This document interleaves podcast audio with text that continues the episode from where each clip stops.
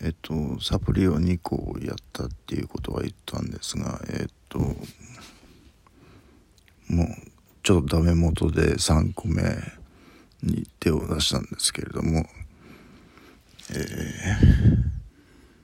まあ最初の1回は安どこも安く売ってくれるじゃないですか。でここもあの別に簡単に、えー、1回なら1回で、えー、その後解約できるからっていうことなので、えー、頼んだんですけれどもで今日えー、まあ解約しようと、まあ、次からガッと高くなるのでね、えー、解約しようと思ったんですけれどもそうするとこれ電話が普通なんですよ。あの今混み合ってる混み合ってるのは分かるんですけど混み合ってるから待てばつながるかっていうと待ってもつながらないから後でかけてっていう感じなんですよね。これはちょっとまずいぞっていう感じで、えー、じゃあ、えー、うんと、えー、メールで取り、あの、解約しようかと思ったら、メールではできないようになってるんですよね。電話でしか受け付けないと。でその電話がつながらないちょっとこれやべえなと思ってで調べてみると、まあ、この某会社はこう詐欺的な販売方法で行政措置を受けてるんですよね。まあ、そのことが載ってるわけですあのインターネットに。それであやっぱそうかと思ってノートに次に電話して、えー、普通電話が通じなかったら、えー、このことをツイッターにアップするって書いたんですね。えー、でまあよく見えるように あの天井に向けてあのテーブルの上を置きまして。で、えー、電話したら、まあ、さっきから10分しか経ってないんですけれどもあの一発でかかったんですよ 電話が。えー、やっぱ頭は使いようだなと思いましてね。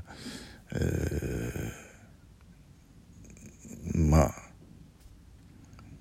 ね盗撮されてるんだからそれ逆に利用してやろうっていうことですけれどここで言っちゃったら一緒かお前みたいな感じですけどまあえー、まあここは僕のポッドキャストを追ってる人しか聞かないということになってるので、ね、それに会社の名前も一応言ってないので。まあ、ノートには書いてありますが、えー、まあいいや。ね。えー、それでもう一つ何か言うことあったんですよね。えっと、あ、そうだ、昨日、えー、えっと、DJ さんから友達申請ありまして、この人は誰かなと思ったら、この前の時に、えっと、えー、日曜日ですね。日曜日に行って、えー、女性の DJ なんですけれども、えー、結構僕のツボにはまる曲も3曲ほどかけてくれたのでまあそれ以外の曲でもねえっと、えー、頑張って、えー、踊りましたから、えー、まあ、その DJ さんを見てたと思うんですけれどもね、えー、特にそんなに人がいっぱいっていうわけでもなかった。あの一番だったんで僕行ったの。でまあ目立ちますよねそれはね僕の踊りは。えー、で特にそんな人が入ってなければ余計に目立つしまあそれでで僕がその前にちょっと書いてるんですよね。えっと、えー、その時 DJ2 人だったんですけれどももう一人の人は男の DJ さんでその人が全く僕のことを知らない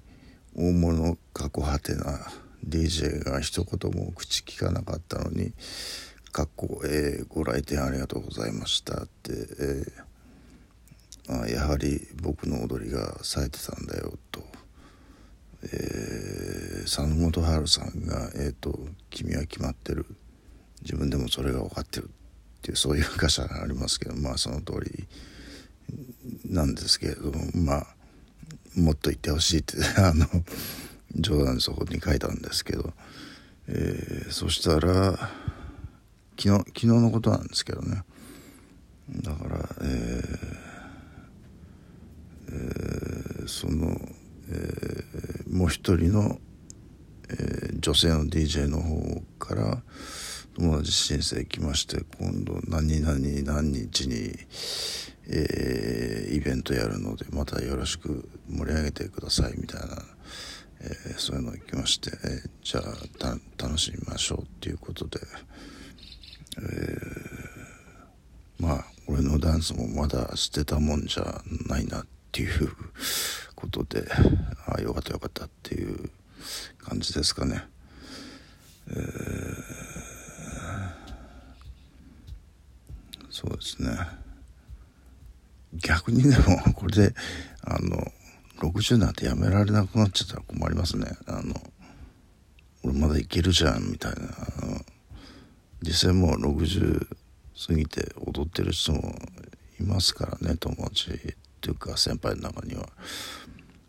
でもまあ僕は60になったらやめようっていうのは、えー、もう妻にも口酸っぱく言ってるので、これを裏切ったらちょっとどうなるのって感じですよね。まあお金もなくなりますしね。あのその余計なお金がなくなるのでもうそう遊ぶお金もないですから必然的にやめることになると思いますけれどもね。え。まあそれまでは楽しみましょうということであのまあえっと今までは、まあ、12時までには帰ってきて、えー、寝るっていうのがこう暗黙の暗黙の門限という了解というか門限というかそういうのがあったんですけど、えー、僕がえーと、オンライン英会をまたやりたい、例によってここここも初月は半額なのでで初月でやめられるので、えー、非常にお得だしこう生活に張りができていいなっていうことでやりたかったんですがちょっとそれは妻にとっては精神的な負担になると言われちゃってええー、ってまあでもまあそうかじゃあしょうがない。その代わりに門限なくしてくる門限なくて最後まで遊んできていいことにしてよっていう条件を出して、まあ、それには OK もらったのでえーまあ僕が一番行くと一番行くとこでもないのかな。まあ2つぐらい。だんだんだんだん絞られてきたんですけれども、えー、そこ片方は、えー、1時にもう店閉まっちゃうんですよね。もう片方にしてもそんな2時3時は2時3時ね若い人はそのぐらいで盛り上がるのかもしれないけどちょっとね55歳にはきついですね。2時3時はね。まあ1時くらいかな。で帰ってきてまあ歩いて帰ってくるから30分ぐらいかかるでしょ。でまあ薬飲んだり、えー、軽く食事とったりして寝るのがまあ30分かけてえー、えー、っと2時か。もう次の日だもう全滅ですよね。あのそんなことやると。まだまだそこまでやってないんですよ。えっとこの前あの解禁になったっていうことでとクラブじゃなくて普通のバーに行ったんですよね。そこのバーのあのバーテンさんが僕の友達になってるのでフェイスブック友達になってるのであのそのクラブ情報とかそそのそういう話ができる人がいいないとね別に僕たただ酒飲むだけっ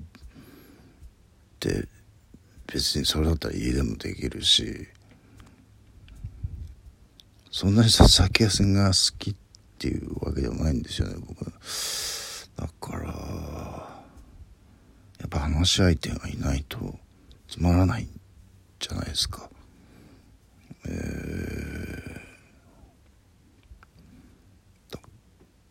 ー、そこの店は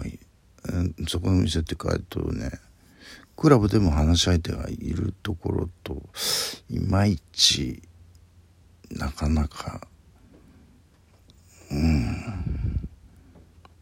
ていうところがあって。